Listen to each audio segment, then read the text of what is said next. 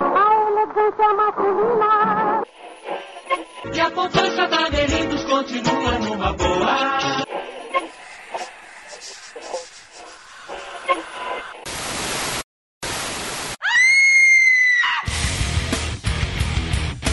Seja muito bem-vindo ou bem-vinda você, Welcome. ser vivo ou não, se sabe quem tá aí do outro lado, a mais um episódio do podcast Frequência Fantasma, seu podcast sobre filmes de terror, suspense, mistério e todo esse universo macabro.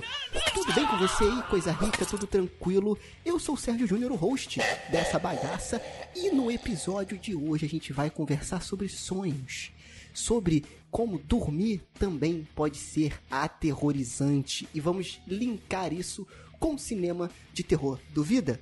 Então, vamos conversar sobre isso hoje. E claro que eu nunca tô sozinho e hoje a bancada está cheia, hein? Que saudade, lágrimas escorrem de meus olhos agora e vou começar apresentando os participantes desta bancada maluca. Lucas Devino. Tudo bem, Lucas? Como é que você tá? Fala pessoal, beleza? Aqui é o Lucas e o Frequência Fantasma não se responsabiliza sobre o que pode acontecer caso você durma ouvindo esse podcast. Eita, olha aí. Valeu, linha direta. É, também com a gente aqui está ela, Luíse. Tudo bem, Luíse? Como é que você tá? E aí galera, tudo bem? Aqui é a Luíse. Gente, é um sonho estar fazendo esse programa com vocês. Muito bom. Também nesse episódio aqui, comprovando a teoria de que o Fábio não gosta do Emerson e vice-versa, já que o Fábio não está participando desse episódio. Emerson, por favor. Briga do. Crise. Ficou a teoria número um, né? Mas enfim, cara, tá tudo, tudo, tudo bem aqui. Os ouvintes aí, tá tudo normal. Eu tô sonhando acordado que tô dormindo. É mais um dia como outro qualquer. Muito bom. E de volta que depois de muito tempo, meu coração farfalha de alegria em anunciar o seu nome. Senhoras e senhores, conosco aqui de novo, Fernanda. Tudo bem, Fê? Como é que você tá, cara? Seja bem-vinda de volta. E aí, galera? Fernanda Oz, direto dos mortos pra assombrar os pesadelos de vocês nesse episódio. Olha aí, ó. Muito bom. Olha, a primeira vez que eu consegui fazer essa coisa direito.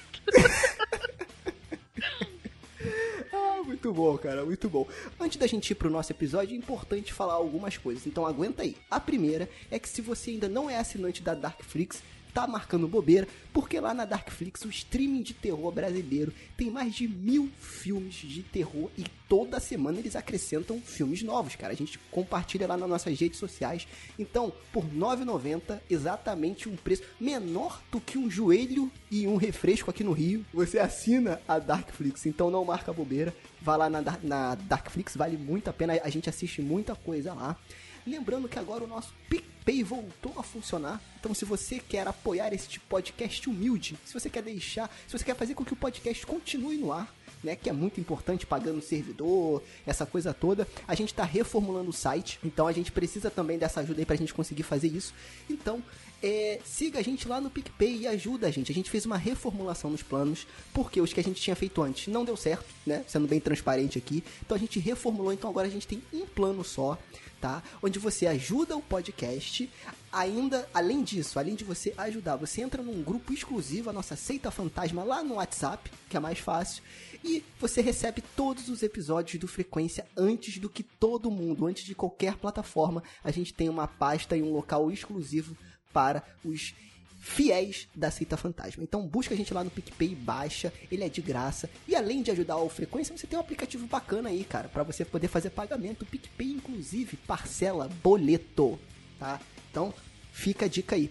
E outra coisa também que a gente tem que falar é para você acompanhar a gente lá nas redes sociais, lá no Instagram, principalmente, arroba Frequência Fantasma, tá? No Facebook Frequência Fantasma e no Twitter arroba Frec Fantasma. Lembrando que agora é oficial, real oficial, que no início de outubro coisas le- bem legais vão acontecer no Frequência Fantasma. Então segue a gente lá nas redes sociais porque vai valer a pena, tá? A gente vai compartilhar tudo lá, beleza? Então é isso. Chega de papo e vamos para o cast.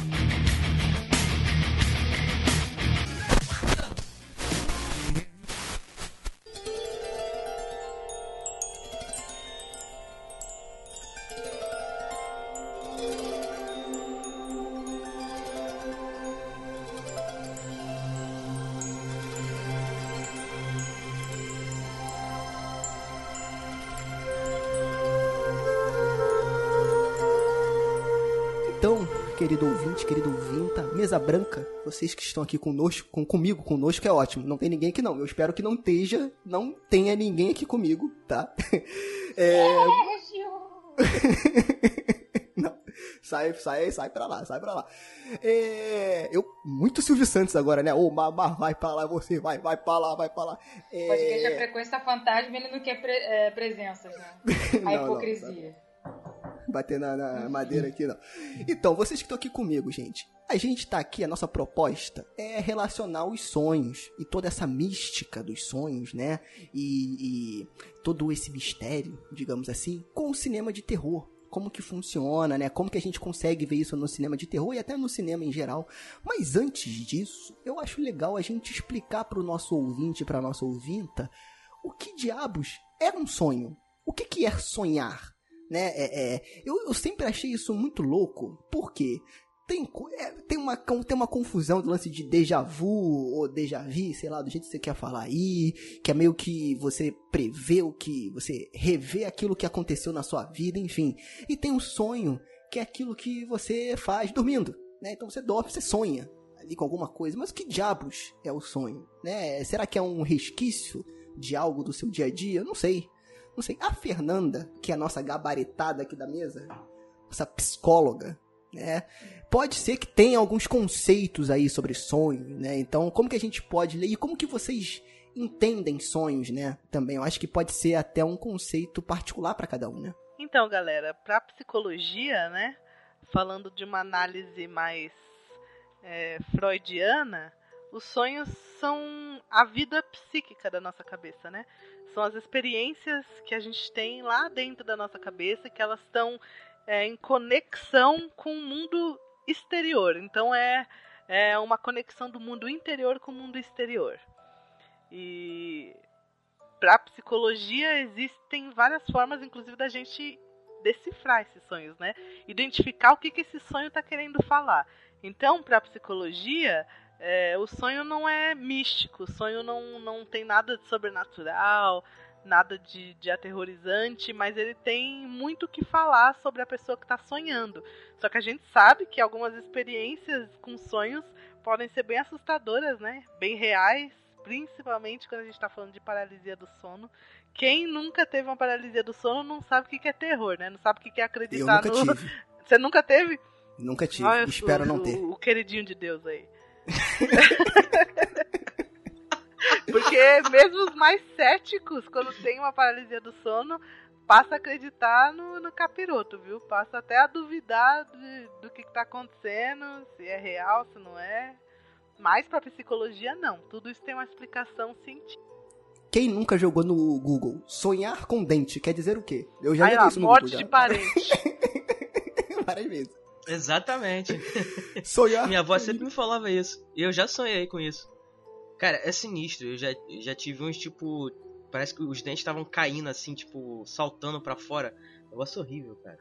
É, eu também já sonhei. Era, parecia que caía tanto que era como se eu não tivesse nem mandíbula, era uma esponja assim no lugar da mandíbula, porque os dentes caíam. Mas infelizmente nenhum parente morreu. Caraca. Eu sonhava muito com o diabo, cara. Caraca, A outra, a outra já vai lá pro. já chega logo com dois pés no peito. Cara, tudo não, bem, Luiz? Quer conversar? bizarro. Você pode chamar sua mãe aqui, por favor, pra participar do episódio, pra gente ver se. Tem uma psicóloga aqui, cara. Qualquer coisa aí, ó. Se estiver precisando conversar. Quando eu era adolescente, era direto, sonhava muito com o diabo. Mas era o. Lúcifer da Ele vivia série? atrás de mim. Todos os tipos, sabe? Ele vinha travestido de... Sério mesmo, cara. Ele vinha de todos os tipos e eu olhava assim, pô, você de novo, cara, que merda. Isso era um prenúncio que você ia entrar pro Frequência Fantasma aí, ó. Pode, pode Olha ser. aí. É, Você é, perdeu a chance, Luiz, de fazer um pacto, caralho. Às vezes o diabo tava lá no seu sonho tentando fazer um pacto com você e você, ai, você de novo aqui, caralho. E o diabo lá tentando te oferecer uma oportunidade de, de mudar de vida. Ah, merda, e Ou agora? ele tava. Ou ou ele, ou ele queria que você assinasse algum plano de TV a cabo mais internet. Era Inodê, não, era Inodê, com certeza. Com a minha sorte era Inodê. ah, mas antigamente os pais eram assim, falavam, não sonha com o diabo, não fala no, pensa no diabo que ele aparece. E aí, boa noite. E Boa noite. foda-se, se, se vira aí, criança.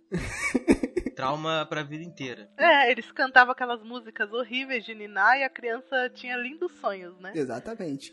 Nana, Pô, Nana aquela- neném que a cuca vem pegar, vai te Exatamente. matar e te estripar. Boi, É. boi, boi. Cara, isso aí é o sino do inferno, cara. Boi, boi, boi. Isso é bizarro. É, Isso é bizarro, cara.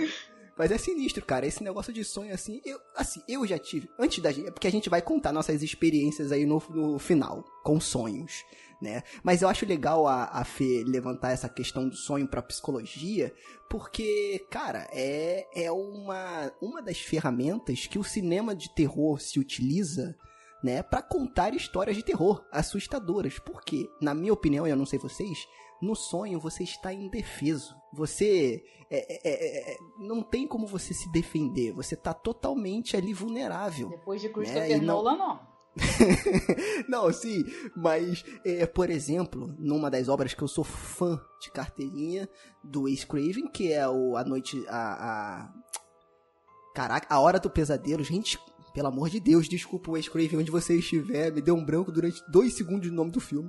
A Hora do Pesadelo, em que geral, em, em que é justamente isso, cara. O Fred Krueger, ele te ataca nos seus sonhos, onde você não tem defesa, ele fala, aqui é o meu mundo.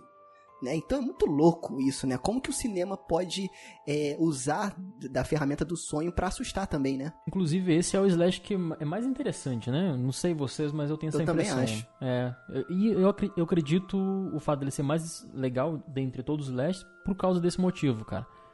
Porque ele tem essa, esse quê a mais especial, assim. Eu, sei, é- eu concordo com você. Eu sempre tive essa, essa impressão de que o sonho é muito bizarro, assim, sabe? Se a gente for tipo, na história da arte também, o surrealismo, sabe? Tudo, tudo que há essa conexão com o abstrato e com esse mundo onírico, e por que não essa, essa relação do mundo externo e interno, como a Fernanda disse, acho tudo muito, muito interessante de se discutir isso, sabe? De se fazer essa proposta artística, assim. Tipo, a gente pode. Aliás, tá aqui na pauta, inclusive, mas dá pra citar até, por exemplo, Alice no das Maravilhas, né? Em que muito da estranheza da personagem ali, dessa coisa de adentrar nesse mundo, desse universo onírico, se passa justamente através dessa dessa linha tênue, né, que separa a realidade tediosa com a aventura, só que asfixiante do mundo entre aspas sonhado, né? E o pior é quando confunde o que é realidade e o que não é. Assim, é muito interessante, né? Porque acaba sendo verdade, entendeu? Tipo assim, se você morre no sonho, você sentiu aquilo de certa forma, sabe? Então não deixa de ser uma experiência também tão válida quanto estar acordado, sabe?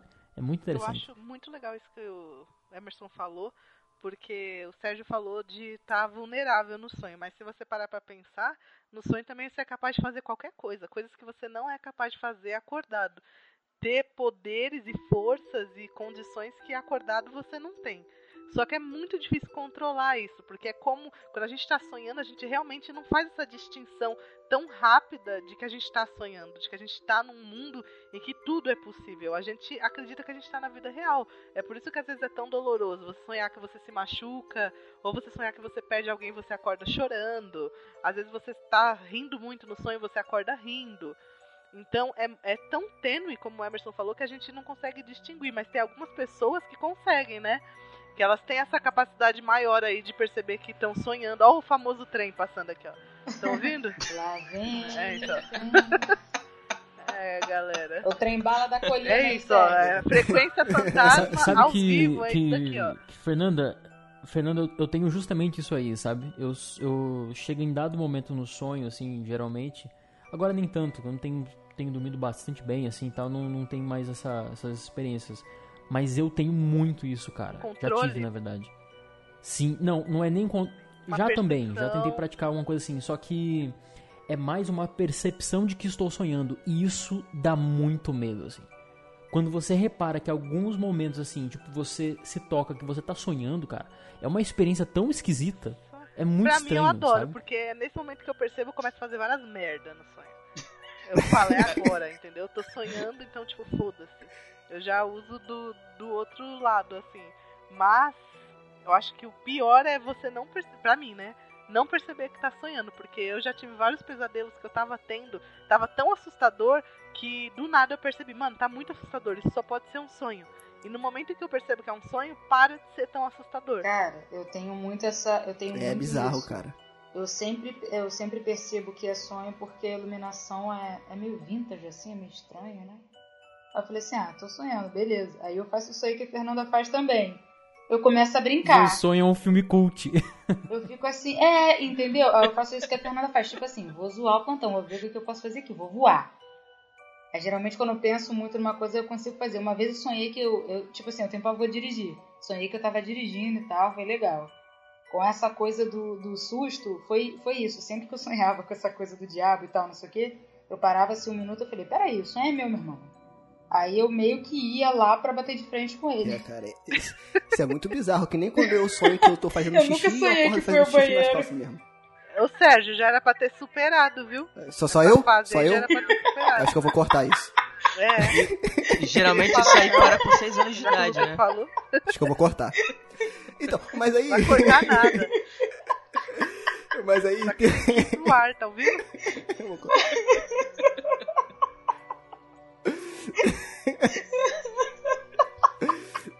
E aí, O pior é que o Sérgio é, o Sérgio é sonâmbulo. Então você imagina o terror que deve ser na casa dele. é mais fácil botar o pessoal que mora aqui pra poder fazer o, o episódio, né? Contando suas experiências. Imagina o porteiro de madrugada lá sentado, daqui a pouco aparece o Sérgio mijando no pé dele. Então, eu tenho uma história muito parecida com essa, mas vou deixar pro final. Eu vou deixar pro final. Mas é, mas é muito louco isso, cara, porque eu acho que é um pouco do que a Fê falou, de tipo assim, unir o que realmente você passa na sua vida, né, ou seus desejos, sei lá, com o que realmente a vida é. Porque, cara, não, agora falando sério, né, a gente tava zoando, mas quem nunca sonhou que tava fazendo xixi e acordou com vontade de ir no banheiro? Tu vai correndo pro banheiro. Não é possível que sou só eu. O sonhou que tava caindo e, levou, e pulou da cama. É, isso aí é bem doido. Sou eu que bate a cara em algum lugar e dá um pulo. Ah, o meu namorado aqui, o Mike, toda hora faz isso. Me dá cada susto, dá uns pulos loucos aqui. Parece que tá morrendo no sonho e dá aquele, aquele solavanco, né? Um dia, um dia eu sonhei que eu tava correndo, acordei e bati a cabeça na parede. Foi bem louco. Quê? Não, peraí. É, eu sonhei que eu tava correndo, aí eu acordei do nada assim e bati a cabeça na parede. Porque eu, eu não sabia que direção que tava a parede, enfim, sabe? Confusão, Mas, assim. Pera aí, mas você tava, de- você tava dormindo, deitado na cama ou você Sim, sim. levantou? Eu e- estava dormindo, levantou? aí eu sonhei que eu tava correndo, sei lá, fugindo de alguma coisa. Nossa. Eu acordei desesperado e eu não sabia o, que lado que tava a parede, entendeu? Só que eu fui com a cabeça primeiro, antes do corpo. Não sei por que aconteceu isso. Movimento estranho. Voltou a dormir de novo. Não. Fiquei tonto, né? Voltei. Mas eu acho legal também a gente falar do sono e dessa questão dos sonhos, né? No contexto de algumas crenças populares de literatura, de religião. Por exemplo, a famosíssima Incubus, né? Incubus, é, como eu falei, premonição. É, Incubus e sucubus. isso aí, exatamente. Que eles atacam, digamos assim, né? Esses demônios dos sonhos aí, justamente quando você está dormindo, quando você está vulnerável. A questão da projeção astral, né? Que inclusive aí linkando com o cinema de terror, o filme. E aí vocês não me venham, né? Me, me é, oprimir aqui nesse lá episódio. vai, lá vai. Que Lá vai ele. James Wan, tá? Construiu. isso Estamos zero episódios sem falar de James Wan. não, pô, gente, Ai, ó, James Wan construiu muito bem esse conceito lá no Sobrenatural. É muito bacana, cara. É assustador o jeito que ele, ele, ele constrói isso no filme, sabe? E aí é um dos exemplos de como o sonho é retratado no cinema de terror pra assustar as pessoas, né? E como dá pra, pra fazer isso, né? Dá. Porque pensa, tem gente que se assusta mesmo com filme de terror, que depois tem pesadelo, que fica sem dormir. É porque a gente aqui já é perturbado. E quem ouve também, né? Quem tá ouvindo frequência também é tudo perturbado. Não, não, não tem muito essa coisa, mas pensa, quando ainda mais quando a gente é novinho, que a gente assiste filme de terror, vai dormir e tem pesadelo. Sabe que eu tava aqui pensando que seria interessante, né? Porque, assim, claro que a gente, se a gente observar somente pelo lado psicológico e tal, e, e falar assim, vai parecer tudo muito técnico, né? Só que, cara, tem um outro lado. Eu não sou, assim, muito crente, sabe? Eu sou bem cético, inclusive. Só que assim, eu passei por algumas experiências que, tipo, sei lá, assim, eu vou desenvolver o pensamento eu vou deixar aqui na mesa pra gente discutir. Porque é o seguinte, eu tenho a impressão de que é, quanto mais se aproxima da, dessa, desse momento do sono, do descanso, enfim, mais suscetível à espiritualidade nós estamos. E assim, eu não sei se é só uma, uma questão assim, de espiritualidade é, literal mesmo, ou se é uma influência né, ou crenças que nos amarram na sociedade. Então, vou tentar explicar aqui, porque senão vai parecer muito confuso. É, por exemplo, paralisia do sono, tá? que a Fernanda citou aqui no, na introdução do cast. Eu tenho a, a, ideia, assim, não sou um especialista, nada, enfim, mas eu tenho a ideia de que a, essa visão, essa alucinação que as pessoas têm durante né, o sonho REM, etc., e muitas vezes associada a uma figura é, diabólica, digamos assim, só acontece porque nós estamos inseridos numa sociedade que cria essa distinção entre o bem e o mal na figura de um demônio, etc. Entendeu? Então, assim, a partir do momento que a gente reduz tudo na vida como bem ou mal, demônio, espírito, etc., acaba que a gente leva isso pro nosso subconsciente, ou enfim, leva isso para nossa, ou pelo menos para esse momento onde nós estamos completamente abertos. Então, assim, a experiência, sendo psicológica ou não, o que você acredita, de qualquer forma, é uma experiência que pode ser, ou pode vir a ser, extremamente, é, assim, é, próxima à espiritualidade, sabe? Tipo assim, é, é muito real isso, cara. Tipo, é, é, é, nas artes, a gente vê nos filmes, etc., que esse é um momento drástico, sabe? É um momento decisivo, na verdade em relação ao que você tem medo de fato, a essa vivência sem essa, esse controle racional, sabe? A gente tenta, tipo, racionalizar muitas coisas, né? Ah, essa sombra aqui é uma sombra. É um... E quando a gente tá dormindo, cara, parece que não existe esse filtro, entendeu? Fica tão mais exposto essa questão da, dessa separação entre o emocional e o racional que tudo fica muito na carne viva. E isso é muito interessante. Tipo, a gente colocar no, em filmes e tal, Cara, é impressionante o potencial que isso traz, assim, para criação artística e também para quem sofre ou passou por algum tipo de experiência paranormal, assim, bem nesse momento, entendeu?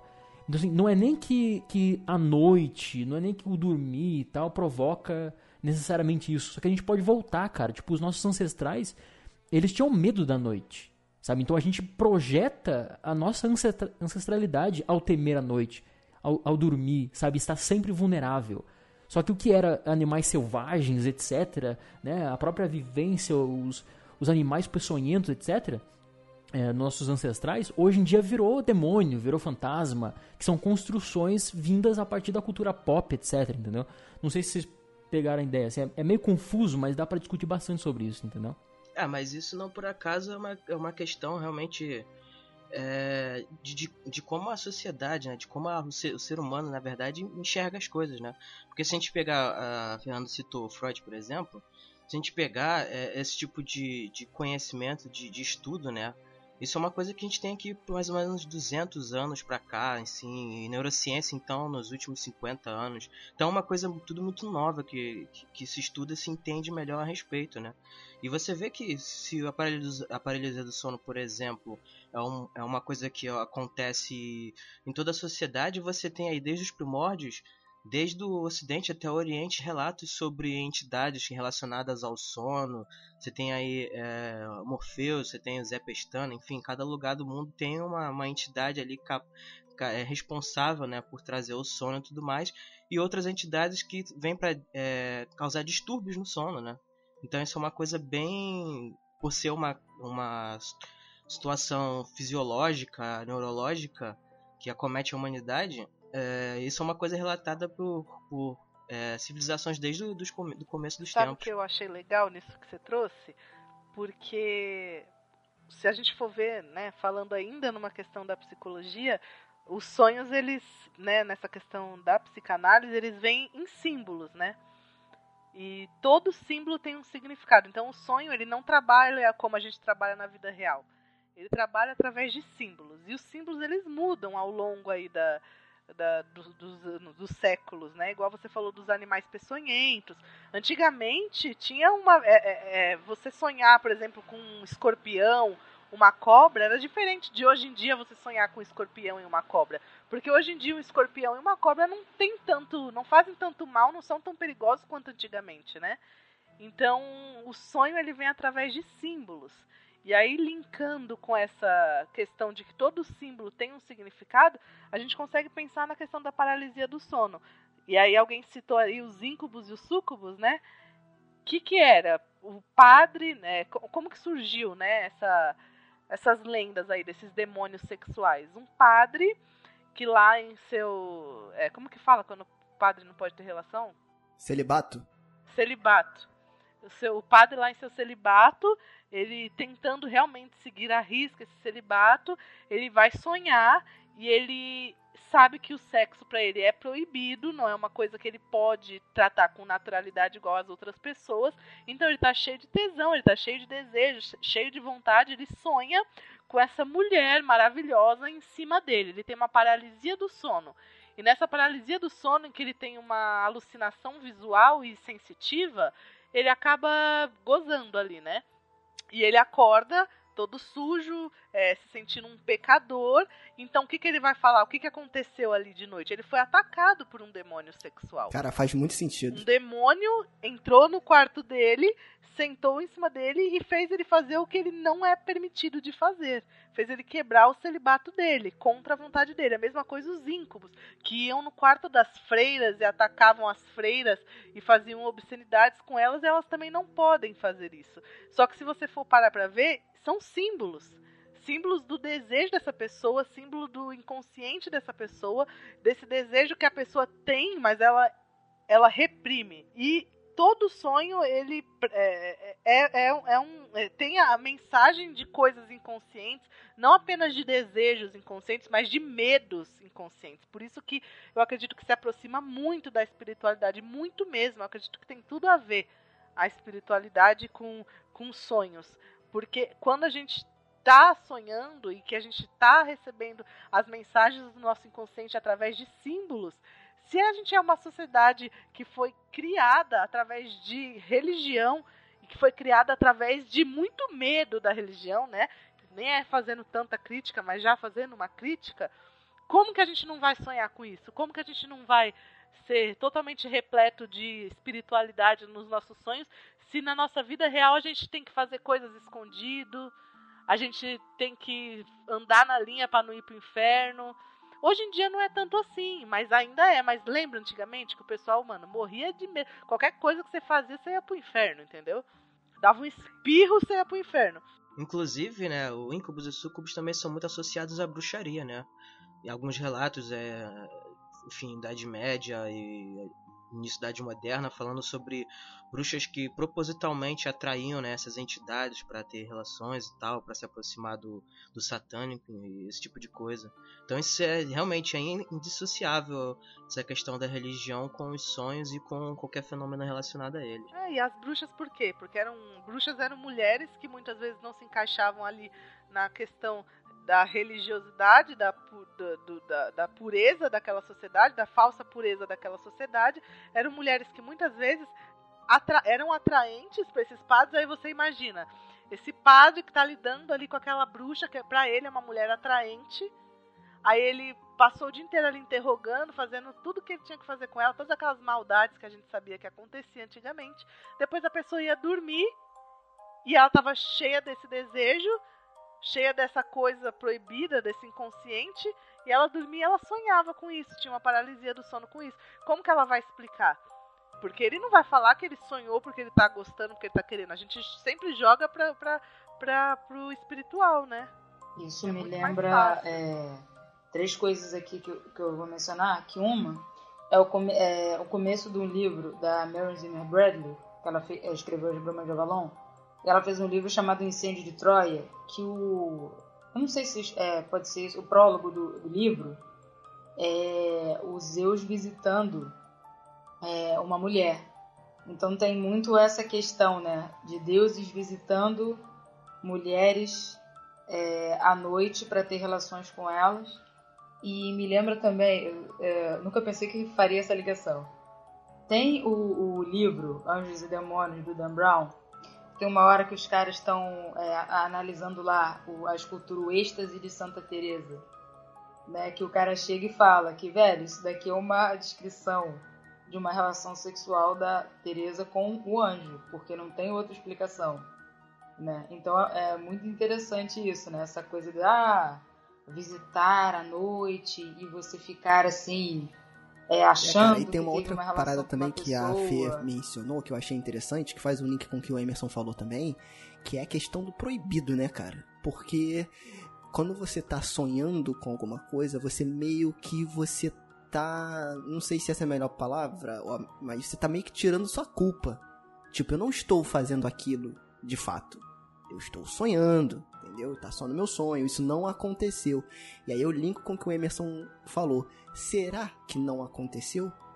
E aí eu acho que, de novo, é mais uma ferramenta que o cinema de terror pode usar para poder assustar. Será que o que você sonha de fato é um sonho ou aquilo aconteceu?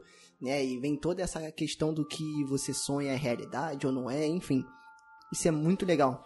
Então, mas por isso, Sérgio, que quando o sonho, esse mundo onírico, né? E o David Lynch faz muito isso. Uh, enfim, outros diretores também, né? É, até esse novo filme, Estou Pensando em Acabar com Tudo, ele brinca bastante com o onírico, né? Mas esses filmes assim que tem essa vertente surrealista e a arte surrealista como um todo, é muito interessante se pensar porque acontece. Tipo assim, a gente parar pra pensar que o autor de Alice para as Maravilhas, por exemplo, faz um livro onde na realidade a menina está entediada, portanto ela sonha que está no mundo que por sinal é um mundo tão maravilhoso que há atrofia nesse mundo. E depois ela volta para a realidade.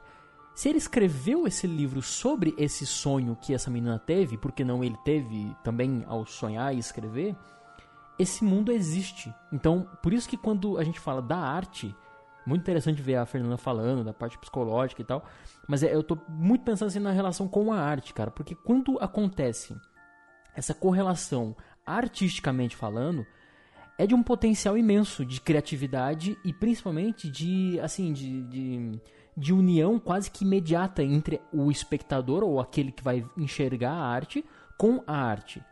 Então, se a gente pega um quadro surrealista, por exemplo, e você vê Salvador Dali, você pega aqueles relógios todos, né, todos molenga, tipo, né, o tempo se acabando ali, derretendo, né? Exatamente, mas o, o, o sentido não importa, o sentido não interessa ele tenta evocar uma sensação, ele tenta te provocar através dos sentidos. E se você sente, é porque você assimila com algo que, enfim, uma correlação. Mas essa correlação não é algo, uma imagem pronta, sabe? Você cria um movimento sobre ela. Então, por exemplo, eu pego uma caneta, tenho uma caneta na minha mão aqui agora, e eu meio que, assim, adianto a visão futura dela de, dessa caneta quebrando, por exemplo. Então eu vou pintar um quadro dessa caneta quebrada e isso tem um significado para mim ao pintar. Mas aquele que está enxergando a arte, ele está supondo sobre aquilo através de sensações. Isso é uma arte surrealista. O cinema, por exemplo, para mim, o cinema já começa que o cinema é sonho, né? Tipo, a gente usa uma série de artifícios é, técnicos, sons, fotografia, cor, figurino, etc. São tantos elementos que, num primeiro momento, o espectador pode não perceber mas levando isso consigo, depois sonhando, ele pode assimilar diversas outras é, é, ferramentas para se contar aquela mensagem. Então, assim, por exemplo, ao falar aqui, quantas palavras eu já disse? Cada uma dessas palavras tem um significado, e ao dizer, vocês estão imaginando é, é certas coisas, né? Tipo a origem lá, não pensa no, no elefante. Então, assim, é, é muito louco, cara. Cada palavra dessa tem um significado para cada um aqui de nós, inclusive os ouvintes. Só que eu, ao dizer palavras, ou seja, verbalizar, a gente cria individualmente as imagens dela. Então eu falo, caderno, eu tenho um caderno na minha mão. Eu estou visualizando esse caderno, mas vocês podem imaginar qualquer outro. E olha a realidade disso, cara. Tipo, o caderno que vocês estão imaginando não é menos caderno do que eu tô, tô citando, que estou vendo aqui. Só que nós criamos uma, eh, nós criamos uma correlação entre a percepção que nós temos do mundo. Entendeu? Olha que viagem, cara.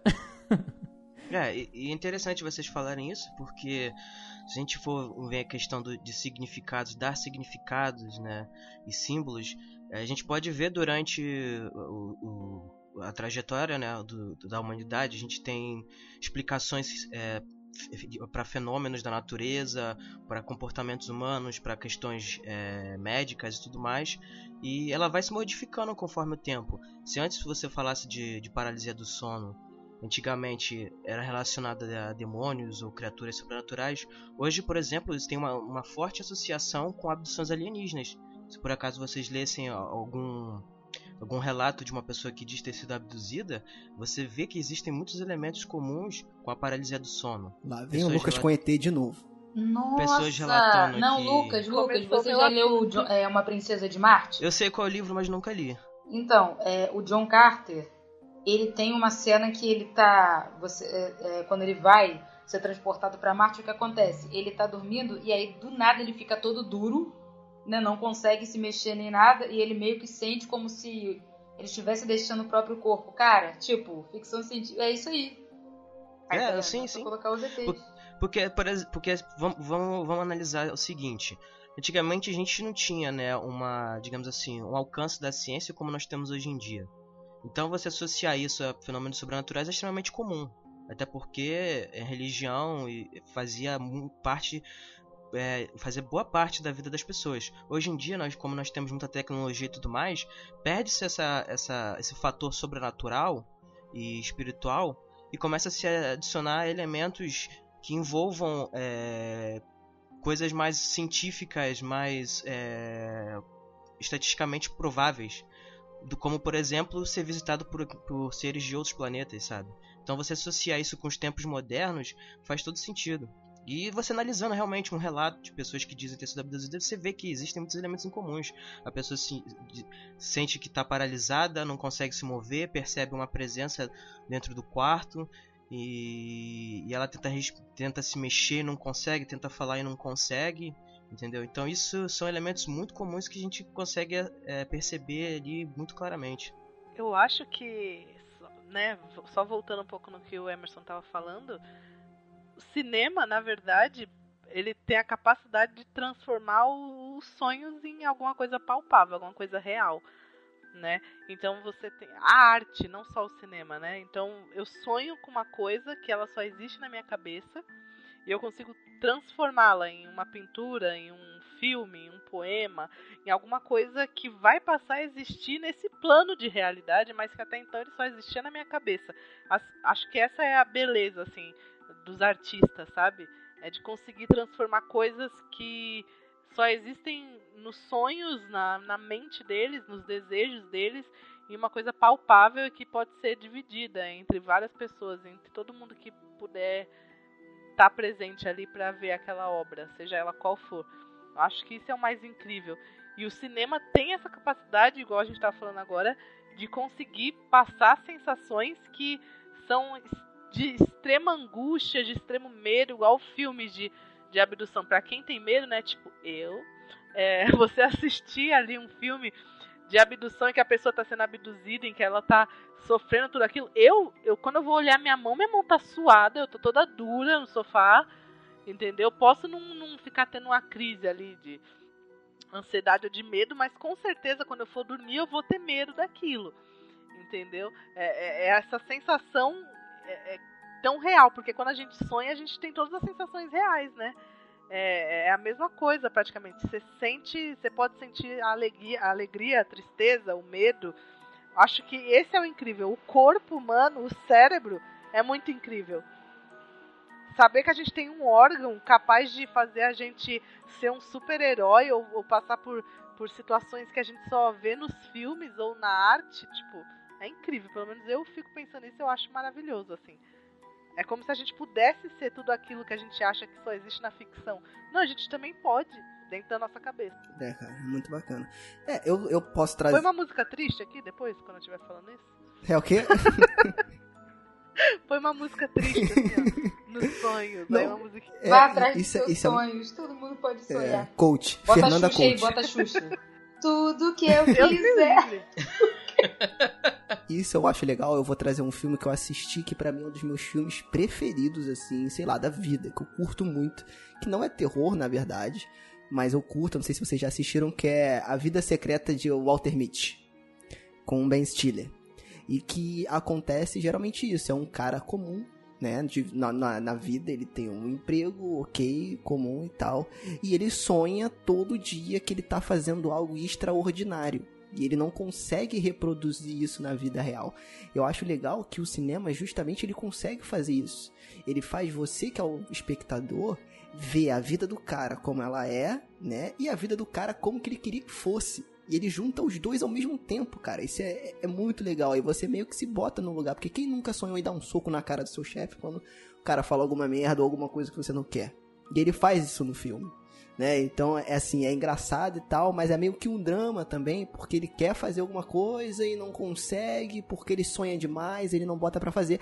E aí quando ele dá o primeiro passo para fazer o que ele acha que é legal fazer, ele para de sonhar. É muito louco, porque o sonho e a vida deles é o mesmo, é a mesma coisa. Né? Então é muito bacana. Eu acho legal a gente trazer de novo aqui pro cinema de terror e a gente começar a falar de alguns filmes que a gente acha legal e que mexe um pouco com essa questão do sonho, né?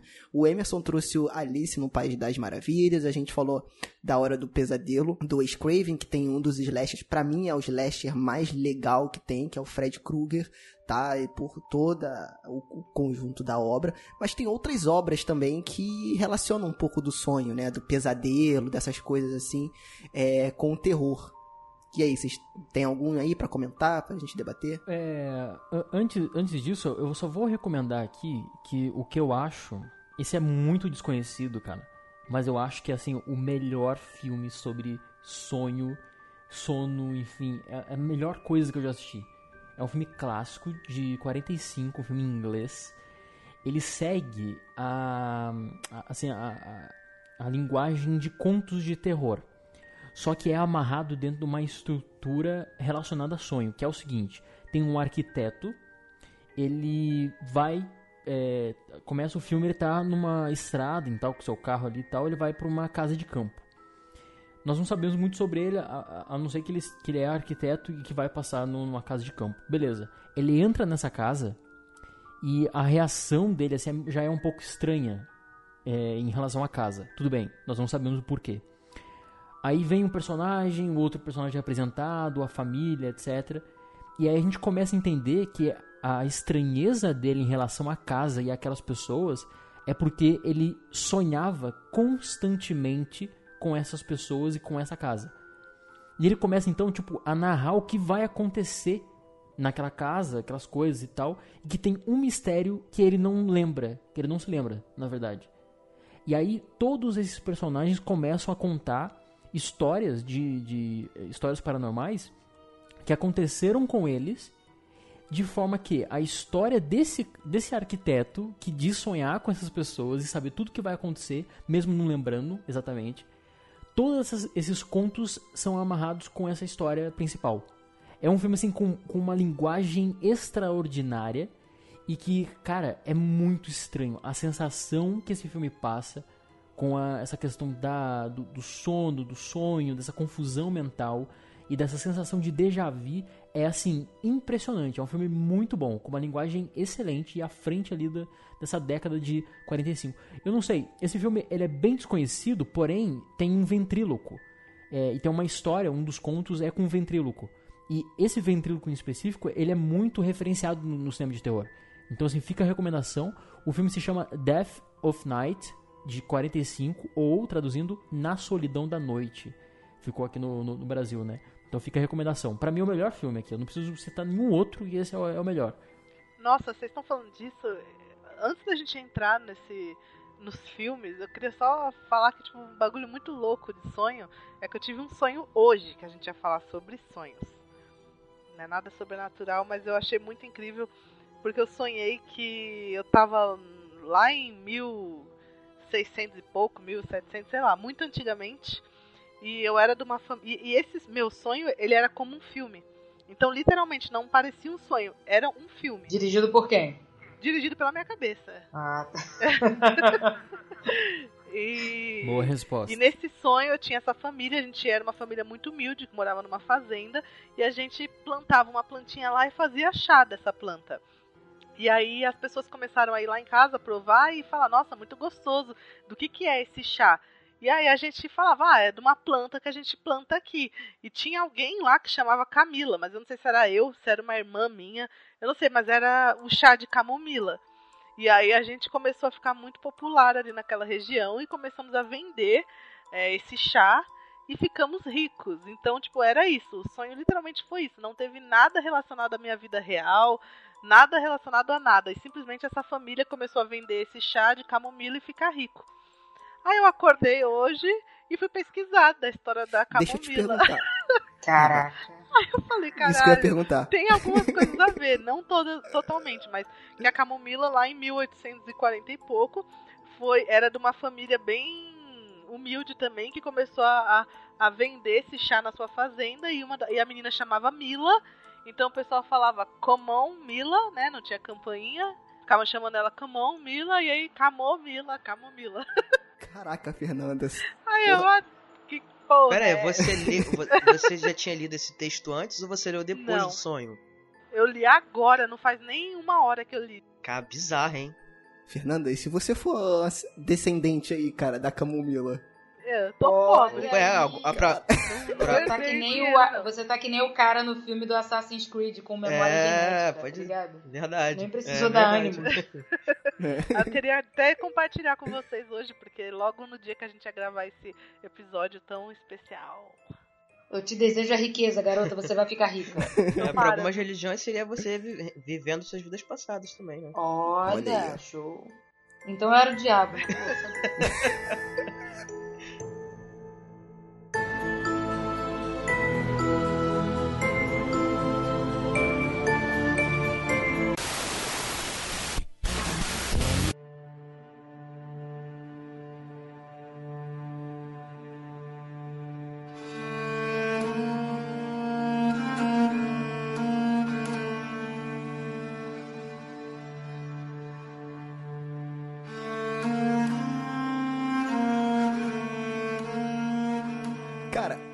Um filme que ia citar aqui e que pode ser que mexa com o esqueleto, digamos assim, de um dos participantes que estão aqui, que passou por uma experiência recentemente de paralisia do sono. É o documentário Nightmare, que tá até aqui na pauta, que eu assisti, de 2015, que se eu não me engano tá na, tá na Netflix, que ele conta a experiência de várias pessoas do mundo, ao, ao redor do mundo, sobre paralisia do sono.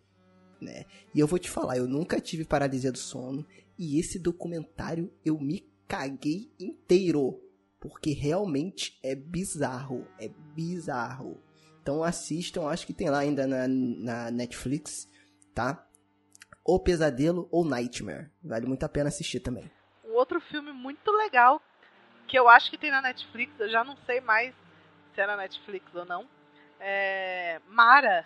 Pô, Mara é legal também, hein? Muito boa indicação, Tudo a cara. ver, né? Eu acho que, que ainda tem. do sono. Adoro esse filme, porque é uma psicóloga que vai investigar e se fode.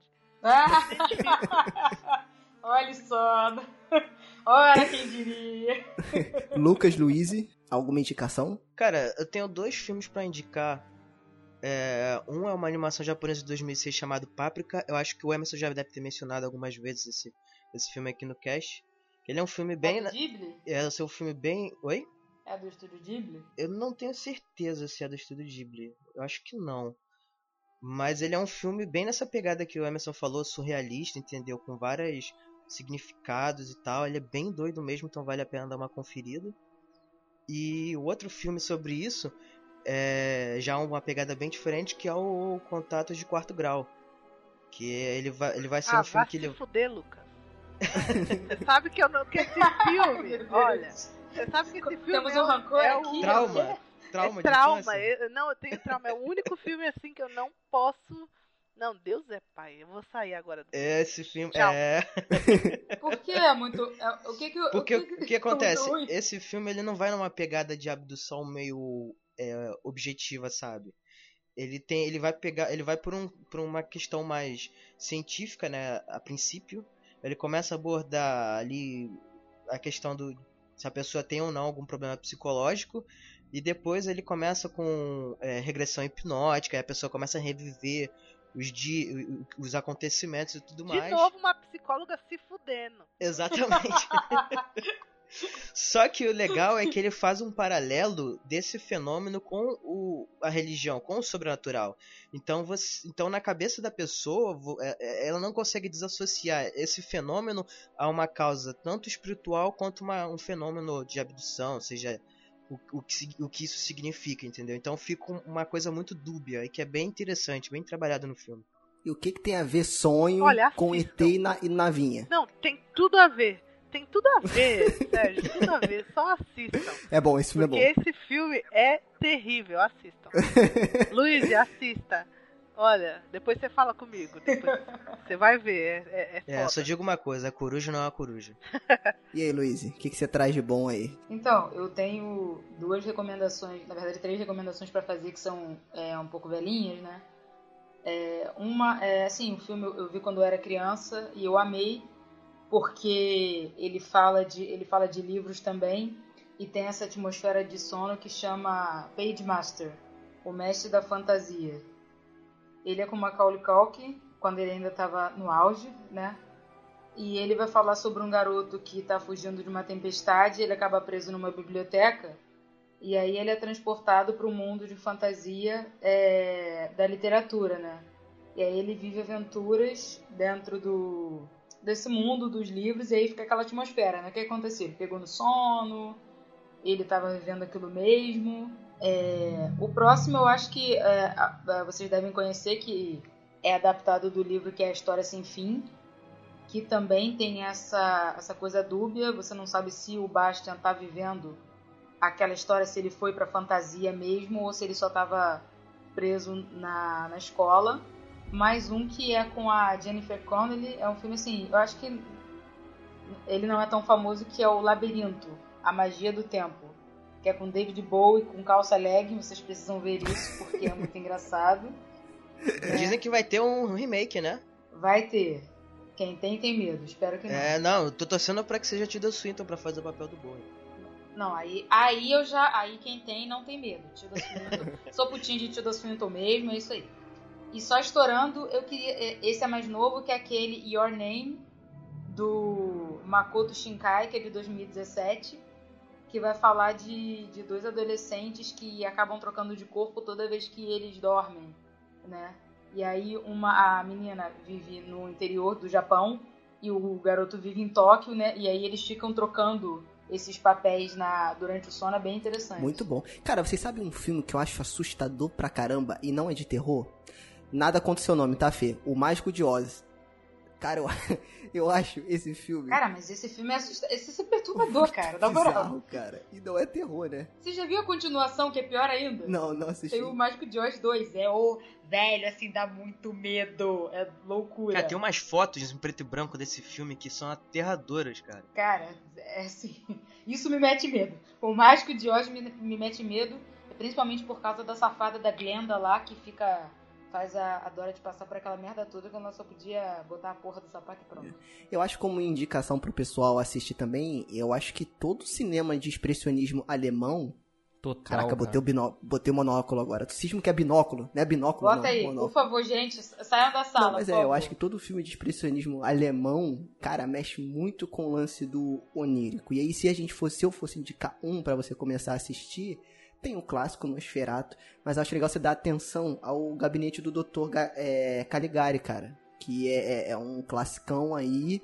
Eu acho que ele pode ser uma boa porta de entrada aí pra poder você se mergulhar um pouco no expressionismo alemão e nessa questão mais onírica é, de misturar sonho com realidade. Eles fazem muito isso. É de 1920 o filme, você encontra fácil aí em qualquer. E né, não sei se no streaming tem, mas no YouTube eu acho que você encontra fácil pra poder assistir. É bem bacana, vale muito a pena. Vocês chegaram a citar o Satoshi Kon, diretor de animação japonesa? Não, mas, por favor. Então, cara, eu gosto bastante. Assim, eu não sou conhecedor do, de cinema de, de animação japonesa, enfim. Mas esse diretor me atrai bastante. Sempre me atraiu, na verdade. Ele faleceu, né, e tal. Mas ele deixou algumas obras, assim, impressionantes, sabe? Referenciadas e copiadas pelo cinema norte-americano. Tô aqui fazendo só a referência de que o Darren Aronofsky se inspirou no Perfect Blue para fazer o Cisne Negro, né? Tem até uma cena que é... Tem até uma cena em Hacking, um filme dele também. que ele copia assim, tipo, na cara dura mesmo. É, Parece que ele até comprou direitos do filme. É, a animação então é o Perfect Blue. Fala sobre uma garota, ela é dançarina e assim, por uma questão de estupro, etc, num bar e tal, ela começa a entrar num jogo assim psicológico interno dela, de não saber mais o que é realidade, o que é mentira, e sendo perseguida por um fã maluco, digamos assim. É um filme com uma narrativa impressionante, é um filmão assim, talvez o, o filme mais impressionante de animação japonesa que eu já assisti na minha vida. O Satoshi Kon tem um filme também que daí já é escrachado já de, de, de sonho e onírico, que se chama Páprica. Inclusive tem muita coisa desse filme que foi assim copiada no filme A Origem, sabe? Essa coisa do assim, Eu acho que o Lucas falou dele. ah, Agora. sim. Então, é, essa que eu tava, eu tava na dúvida, então, se tinha, se tinha mencionado. Mas esse filme eu, eu super indico também, é uma viagem super onírica, mas sem esquecer o melhor desse diretor pra mim, que é o Perfect Blue, que tem muito dessa, desse conflito do que é realidade e o que não é, entendeu? Muito bom, cara.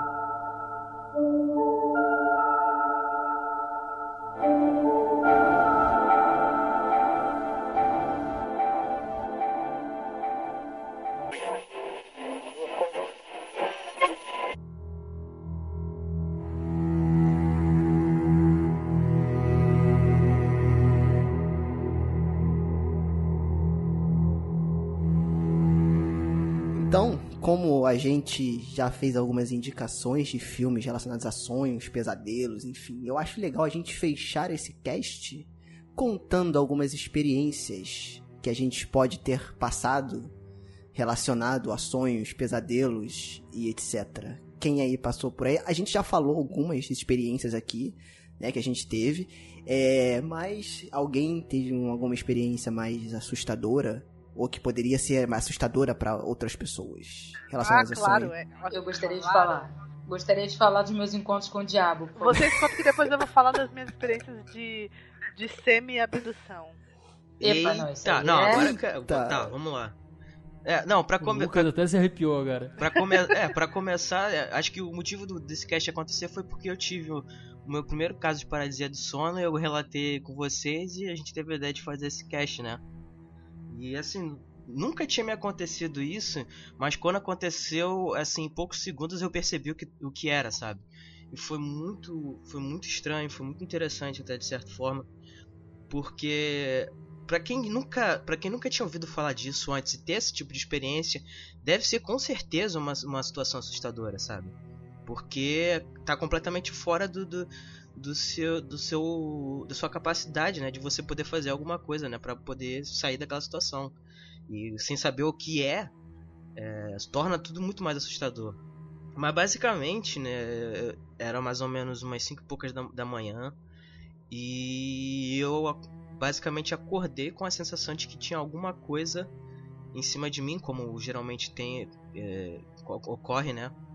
E só que eu sentia como se tivesse alguma coisa respirando no meu pescoço e eu podia escutar um rosnado, realmente, literalmente um rosnado.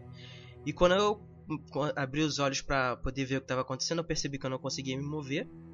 E quando eu olhei assim meio que pro lado, para a direção da onde eu tava sentindo essa, essa, presença, eu vi alguma coisa como se fosse um cachorro preto em cima de mim.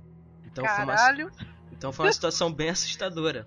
Só que, só que por eu ser uma pessoa muito cética, né? Eu na hora eu associei isso à paralisia do sono. Eu falei, ah, isso é um episódio de paralisia do sono, né? Por mais que eu estivesse assustado, eu acabei é, assim, digamos, até inesperadamente fazendo essa associação, né? E isso acabou é, me fazendo despertar. Então era como se eu estivesse despertando de um sonho dentro de outro sonho, sabe? Como se eu não tivesse em mim vendo aquela situação, mas ao mesmo tempo eu estava em mim e consegui me mover. Né? E quando eu percebi o que estava acontecendo comigo, foi aí que eu consegui realmente me mover. No fim das contas, tudo, tudo durou alguns segundos, né? E aí eu acordei um, assustado, né? Ofegante e fiquei refletindo ali por alguns segundos o que tinha acontecido ali exatamente tentando, pô, será que era uma paralisia do sono e tal? E aí quando eu falei, não, com certeza é, só pode ser isso. E aí eu me acalmei e logo em seguida eu voltei a dormir. Muito bom. Como Esse é brasileiro. é o jovem. Porque se vocês. Porque a gente sabe que a paralisia do sono é quando o corpo acorda, né? O, o cérebro acorda antes do corpo. Então você tá acordado, mas seu corpo não tá se mexendo. Você às vezes tem. Não consegue falar, não consegue se mexer, só às vezes só os olhos mexem, né? Muitas das vezes. Mas você consegue ter a- as alucinações que você teria dentro de um sonho. E isso foi muito assustador, Lucas. Essa Foi, foi bizarro, porque tipo, Aham. eu, eu olhei assim pro, pra direção onde eu tava sentindo uma respiração, né? E eu pude ver os dentes, né, do cachorro, tipo, como se ele fosse morder meu pescoço, né? Eita. Então foi tipo, cara, eu realmente sentia uma ameaça ali, né? Uma coisa bem do tipo, ah, o homem das cavernas tá dormindo e por, entra um lobo pra atacar o cara, sabe? Uma coisa bem primordial, eu diria. E foi, foi muito bizarro. Só que eu fiquei pensando por que é, um, um cachorro ou algo do tipo, sabe? Por que essa associação? Eu até Joga no tentei Google. Não, eu Sonhar joguei, mas eu não achei, na- eu não Cara, achei nada. esse- de Eu boa, se nada. eu passasse assim, porque a minha paralisia, ela é, ela é tranqui- tranquila, né? Ela é normal no sentido de eu sei o que, que tá acontecendo, eu só fico mexendo o olho, mas não, não tenho alucinação. Se eu tivesse visto uma parada igual a você, eu tinha feito cocô, de boa. Ia, o negócio marrom ia descer assim na cama, ia acordar, fudeu, peguei. Cara, Caralho. Agora o Lucas me falar. Agora o Lucas me falar que depois disso parou pra refletir. Seu curso deve ter rezado pra todos os santos Cara, possíveis. o pior, O pior, o do falar, o pior que eu não rezei é porque assim, pra quem não sabe, é, é, assim, eu conheci o Sérgio por conta de amigos em comum na, na igreja que eu frequentava. Eu era uma pessoa muito religiosa. Só que, enfim, acontecendo algumas coisas na minha vida e tal, e eu meio que mudei, né? Me tornei uma pessoa muito cética, né? Me considerando até um agnóstico de certa forma. Então eu costumo muito associar as coisas que acontecem, né, sempre do, do- no âmbito científico, né, tentando ver uma explicação plausível e, e, e natural para as coisas. entendeu? Então eu acho que isso favoreceu muito nessa situação. Eu acho que se fosse, se tivesse acontecido na época em que eu era uma pessoa muito religiosa, com certeza eu teria ficado apavorado, porque eu teria feito uma associação ao espiritual muito mais forte. Mas como eu tenho essa, eu fiquei nessa pegada mais mais cética, né? Eu acabei não tendo isso, né? Eu, assim, eu achei bem interessante nesse, nesse, nesse sentido. Muito interessante mesmo. Até linka com o que a gente tava falando, né? Da espiritualidade e tudo mais. É isso mesmo. Sim, total. É é porque, tipo, eu tinha, eu- eu, assim, antes eu era uma pessoa, poderia me considerar uma pessoa muito medrosa por conta dessa questão religiosa.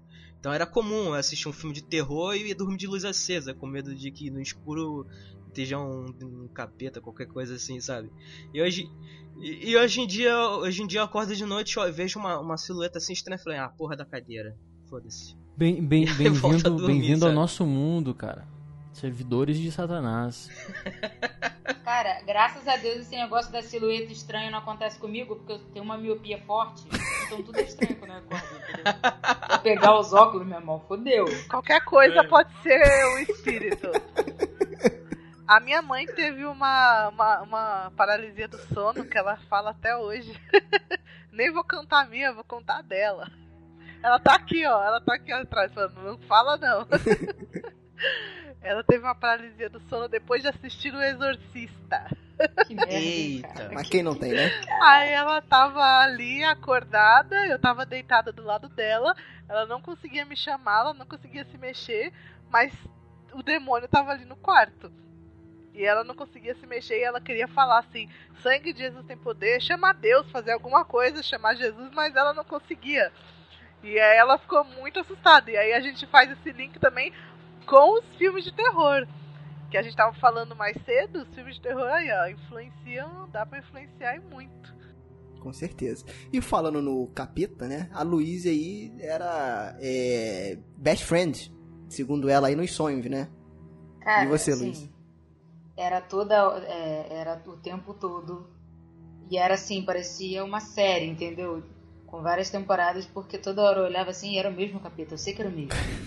entendeu? Não era outro capeta, era o mesmo. Aí ele aparecia de várias formas, mas eu sentia, eu falei assim, eu sei quem é você. Aí teve uma que eu lembro até hoje, assim, muito louca. Que ele chegou e tava correndo atrás de mim. Eu falei, velho, eu tô com medo e agora. Eu era, era novinha, né? Era, tava no ano fundamental. Eu falei assim, velho, o que, que eu vou fazer? Aí eu comecei a me desesperar e tal no sonho. Aí eu cheguei, poxa, eu tô com medo, não sei o quê. Aí alguma coisa deu um tchan. Aí eu parei. Ah, meu irmão, esse sonho é meu. Eu sei como é que eu te derroto. Aí, olha só, tava no auge de Yu-Gi-Oh! Aí eu cheguei, peguei uma carta Ah, não acredito. de tarô. Eu molhei a carta de tarô na água benta. Eu rezei o credo. E cheguei joguei assim a carta, velho, parecia Yu-Gi-Oh! Aí eu o derrotei. Entendeu? Desse jeitinho. Entendeu? Então, tivemos vários embates épicos, mas esse assim, eu não vou esquecer porque eu, eu realmente parei de, de berrar e gritar com medo. Eu cheguei, não, peraí, eu vou, eu vou resolver essa merda. Entendeu? Eu vou chegar, vou, vou, botar, vou botar na mesa aqui. E aí é engraçado, porque eu já tive pesadelo com outras coisas, mas esse tipo de pesadelo nunca foi aquele que eu fiquei assim, ai, nossa, não sei o que, não sei o que lá. Eu fico desesperada quando sonho com coisas assim mais concretas, tipo a, a- a possibilidade de perder alguém que eu gosto. Dois caras numa moto. triste. Agora, com essas coisas assim. Dois caras numa moto é ótimo. mirabolante, Quando essas coisas muito mirabolantes assim, eu chego, não, peraí. Entendeu? Vai baixar John Constantine, vai baixar Hellboy, Investigador Sobrenatural, eu vou conjurar alguma coisa aqui. A Luiz literalmente ativou a carta armadilha cilindro mágico. Fica a Ah, referência não, aí. velho. Eu cheguei, peguei, eu, eu peguei Exódia naquele deck. Eu falei, não, peraí. Pá. Crianças Ah. que nasceram. Crianças que nasceram ontem. Crianças que nasceram ontem, procurem na internet quem foi Exódia, esse grande ser. Procurem. É. Só pra. É, só pra contextualizar quem não conhece Yu-Gi-Oh! foi uma febre aí no começo dos anos 2000. E quando você jogava um jogo. Esse era um jogo de cartas que tinha monstros, essas coisas todas. E muita Quando gente falava que era jogo do demônio. Não, né? por- jogo aí. sabe por quê? Porque quando você jogava, você literalmente falava, eu invoco.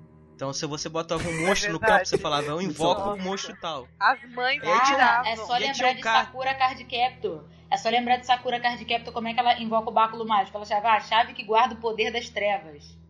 Porra, tá, tá, tá, tá aí, velho. A minha avó ficava fazendo vários exorcismos, assim, tipo, vão pra igreja, vão se converter, coisa do demônio, aí só meu primo lá com os amigos. Eu invoco, aí Vocês a imaginam a família tradicional brasileira passando no, no quarto, tá o filho lá. Eu invoco o rei caveira em modo de ataque. Não, não, não, falando assim, filho, você Pô, pode isso- jogar isso desde que não esteja envolvido com magia negra. Aí chega, Mago Negro, ataque magia negra. Porra, Não, isso, isso inclusive virou uma. Virou um troço tão grande, né? Por conta de questão religiosa. Que teve casos de, de pessoas fazendo fogueira pra botar, jogar as cartas no fogo, né? exato. Vários amigos meus perderam o deck. Eu ficava puta porque ao invés de me dar o deck, eu falei, porra, vagabundo, por que, que você não me deu o deck? Você falava pra sua mãe que você perdeu pra completar aqui. Porra, Tô querendo vagabundo. dragão branco de olhos azuis até hoje. Entendeu? E você, ah. É. Se você acha que a caça às bruxas aconteceu há muito tempo, nada, aconteceu há 20 anos atrás. Um colega comprou agora um deck novinho, só pra ter, só pra ter, sabe assim? Ainda, ainda é nostálgico. eu sempre durmo, né? é, levando em consideração uma série muito é, didática e que me ensinou muito na vida em relação à questão sobrenatural e tudo isso, que é Supernatural.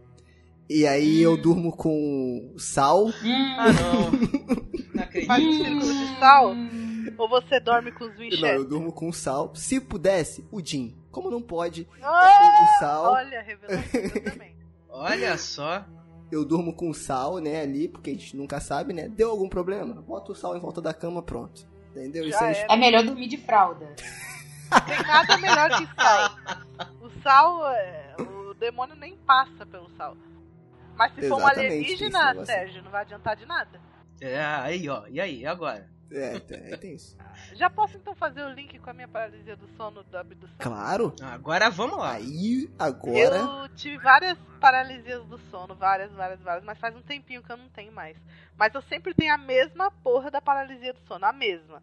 Que eu tô deitada na cama, como sempre, né? Como toda paralisia do sono, e eu enxergo tudo ao meu redor, só que eu sinto que eu tô flutuando no- na cama. Só que eu não tô flutuando muito alto, tipo a ponto de tocar o teto, mas eu tô flutuando alguns centímetros da cama e eu sei que tem uma presença no quarto, só que eu sei que essa presença tá igual a essa do Lucas, que ele falou, meio que assim atrás do pescoço. E eu sei, eu não consigo virar pra olhar, então eu fecho o olho, porque eu sei que se eu olhar, eu vou descobrir que não é uma paralisia do sono, que eu estou sendo abduzida, e eu não quero ver. Então eu fecho o olho mais forte que eu posso, e aí sempre que eu acordo, é, literalmente dessa paralisia do sono, eu nunca sei se eu ainda tô na paralisia ou se eu já é, não estou mais. Então eu vou aos poucos abrindo os olhos até eu ter certeza de que o ambiente é seguro, porque eu não consigo, sens é, tipo, sensorialmente, assim, saber se eu ainda tô na paralisia ou se eu já não tô mais, porque é muito é muito real, entendeu? A paralisia. Eu sei que tem alguma coisa atrás de mim, eu sei que são esses alienígenas que eles estão tipo atrás de mim, que eu tô voltando de uma abdução, eu não tô indo, eu tô voltando, então eu tô, eu tô ali flutuando um pouquinho da cama, só que eu fecho o olho e só abro quando eu tenho certeza que eles já foram embora, assim. E às vezes eu me atraso, o despertador tá tocando e mesmo assim eu não abro o olho. É, eu tenho que levantar e eu não levanto até eu ter certeza que eu tô segura. Por isso que é bom ter miopia. Você não enxerga nada claro mesmo. Eu tenho! Eu tenho miopia. Eu não enxergo nem de longe nem de perto. Esse é o pior, entendeu? Porque às vezes tem um cabide de roupa assim atrás da cama, pra mim aquilo lá é. Gente, eu acho que se eu tenho um treco desse, cara, eu não volto não. Ah, uma dica volta. pra você saber se, uma dica pra volta- você saber se foi abdução ou não é se você tem é, de vez em quando você ouve uns zumbidos no, no ouvido. Isso aí Não, é isso aí é upload sempre, de tá informações me do- dos assustar, aliens né? pro chip que tá no seu cérebro. Vixe. Você não vai me assustar, não. Você não vai, não. Você vai se fuder. Cara, a paralisia lembra muito. Eu não sei se vocês já tiveram. Alguém já teve. Alguém aqui já teve cãibra? Sim. Assim, uma cãibra. Tipo, não mexe o é, braço. Grupamento muscular grande. Porque é desse jeito. Não interessa o que você faça, você vai ter Esperar passar. que sentar o rabinho e esperar a cãibra passar, porque não tem jeito. Exatamente. É boa, boa, boa referência. Ixi, Maria. Emerson, O cara que nunca teve. Ixi, eu tô, Maria. eu tô me cagando aqui já. Hoje, Você hoje que é o ter dia de hoje, botar o sal. ter. Não, hoje Nome que é o de dia de Jesus, botar. você vai ter Prepare-se. paralisia do sono. Não, não, sai, sai, sai pra lá. É. Emerson, eu sei que o Emerson já teve algumas experiências. Assim, eu já tive, mas a minha é muito sem, sem graça, cara. Ó, eu já tive duas vezes que eu lembre. A primeira, a primeira eu acho que eu já contei, mas vou contar aqui de novo rapidinho, antes do Emerson entrar com as, com as experiências dele. A primeira que eu tive, eu morava ainda perto do centro da cidade, tal, num kitnet. Morava eu, minha mãe e a minha, irmã, só que a minha irmã não tava em casa, estava na casa do namorado, não lembro. E tava eu e a minha mãe só em casa, e eu dormia num colchonetezinho no chão e minha mãe na cama, né? Beleza, de boa, tô lá dormindo. E aí, o que, que acontece? No meio da noite, eu come... Sabe quando você sonha com o mesmo ambiente que você tá? E aí que eu não sei se foi um sonho ou não. que eu tô de boa assim e tal. Eu consigo me, me, me mexer e tal, mas eu não me mexo. Eu olho pro lado assim e eu vejo do lado da cama um cara com terno, calvo, passando muito rápido assim. Branco. Passou. Aí eu, ok, estou sonhando. Né? Eu tenho nitidamente a imagem do cara, como parece um garçom, sabe aquele garçom que o cara tá de terno? É tipo, típico garçom, de terno, caucasiano, careca. Beleza, passou. Pum, beleza, show. Aí tá, show. E aí, só que, quando, como eu falei, eu era morava num kitnet. Eu meio que, quando eu deitava de barriga pra cima e olhava pra frente, era de frente pra porta do banheiro. E a porta do banheiro, naquela, é- naquele dia, ela tava meio entreaberta. E aí, beleza. Passou, tá. Uns 5 minutos, 3 minutos depois, eu comecei a notar que a sombra da porta do banheiro tava ficando maior do que a porta do banheiro. Aí eu o estranho, né? E aí, cara, eu não sei o que aconteceu, que essa sombra, ela veio, tipo assim, sabe quando a pessoa ela dá um passo, dá dois e do nada ela vem correndo. Aí, caraca, do nada a sombra veio correndo pra cima de mim e aí eu abri o olho. E foi isso. Eu, eu levantei. Só que, cara, foi uma parada muito estranha, porque parece que foi um piscar de olhos, porque eu tava no mesmo lugar. No mesmo. Hum, Só que alguma coisa mudou ali que eu notei que era um sonho. Mas foi tão real e tão. le- que aconteceu. Na... Cara, eu tava na mesma posição que eu abri o olho. Então, enfim. Não sei. Eu achei Essa foi a legal. experiência mais bizarra que eu já Não tive. foi chato, não. Foi legal. É. Quando a pessoa dá um passe e outro e depois vem correndo, isso é educação infantil. Não, mas isso aí que tu teve, cara, bate muito com o relato do, das pessoas das sombras. Não sei se vocês já ouviram falar isso. Já. Ih, não, conta, conta, conta, conta, conta. Bom, é, ba- basicamente, né, são, é, são relatos de pessoas que é, dizem ter visto sombras que tomaram formas de, de seres humanos, né? Só que você não consegue ver o, o rosto, o roupa e tudo mais. É como se você visse uma sombra que tivesse vida própria, né? E aí ela. Algumas pessoas dizem ter visto ela caminhando de um cômodo a outro na casa, outras paradas de um canto observando, ou outras vindo na sua direção, como foi o caso do Sérgio. Então tem várias teorias, né? A respeito sobre o que, que é esse fenômeno e tal. Algumas mais da conspiração, de que são seres de outras dimensões que estão visitando a Terra, outras mais religiosas, atribuindo a entidade de algumas religiões, enfim. Então esse é um fenômeno que acontece aí, tá em vários, vários lugares do, do mundo. Isso é tão legal que você falou, porque uma vez eu escrevi um conto sobre isso e eu recebi uma mensagem na minha página de um cara perguntando se aquilo era real ou se eu tinha inventado, porque estava acontecendo uma coisa parecida com ele. Falando desse, desse lance que o Lucas falou que eu fui, me, eu fui fazer xixi lá no pé do porteiro, eu de fato, quando eu era criança.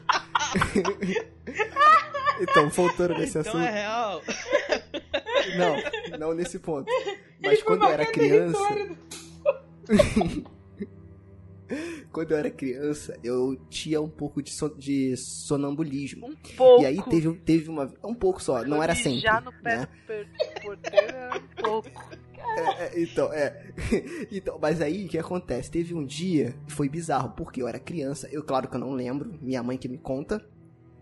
De madrugada, eu levantei, fui até a porta, abri a porta, destranquei a porta com a chave e fui até a portaria, andando. Lembrando que a minha, da minha porta pra portaria, né, eu morava no térreo, só que eu tinha que caminhar um corredor inteiro até chegar na portaria. Então eu levantei da cama, abri a porta de casa, fechei a porta de casa, andei o corredor inteiro, abri a porta da, que dava acesso pra portaria e fiquei parado, olhando pra frente. Aí o porteiro olhou pra mim, segundo o relato, olhou, olhou para mim e falou: Ah, é. Que, que, que, que todo mundo chama de Júnior, né? Aqui em casa. Sérgio Júnior, pessoal me chama de Júnior. Júnior, o que, que, que você tá fazendo aqui?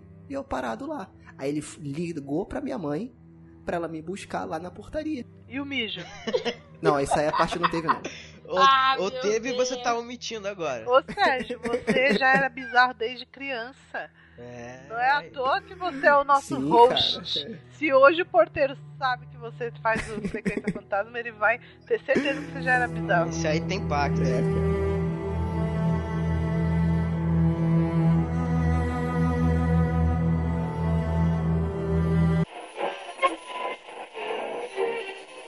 aí, cara, agora eu quero falar, puxar aqui o Emerson.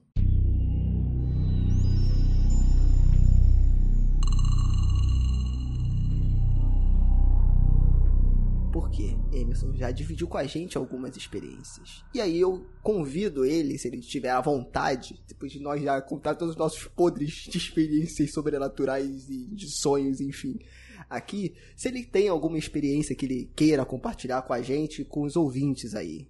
E aí, Cara, Emerson? eu tenho muita coisa porque, assim, basicamente o meu contato com, com, assim, com o paranormal, vamos dizer assim, né? Porque é aquilo que a gente não pode explicar, se dá através, eu pessoalmente, se dá através do, do sonho, ou assim, ou essa correlação desse momento que a gente discutiu aqui.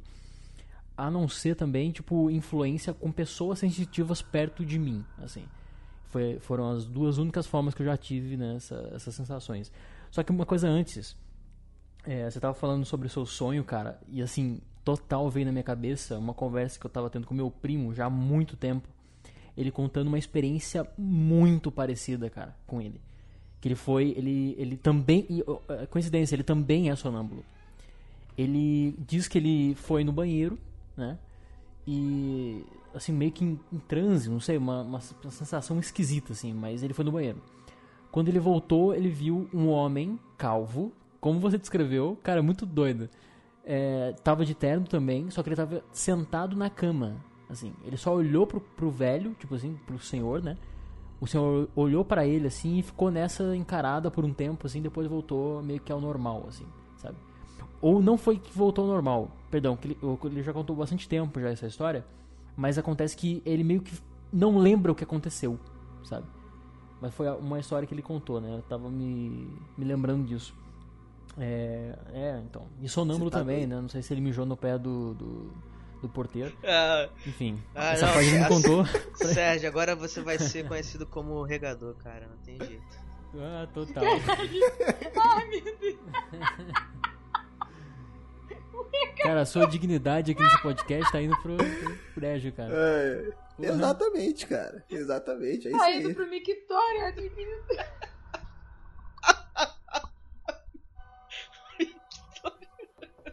Pô, mas assim, eu, eu separei algumas histórias aqui, cara, que eu passei. E assim, né, esse momento da, da, da música tenebrosa, né, pra, pra dar um clima na edição.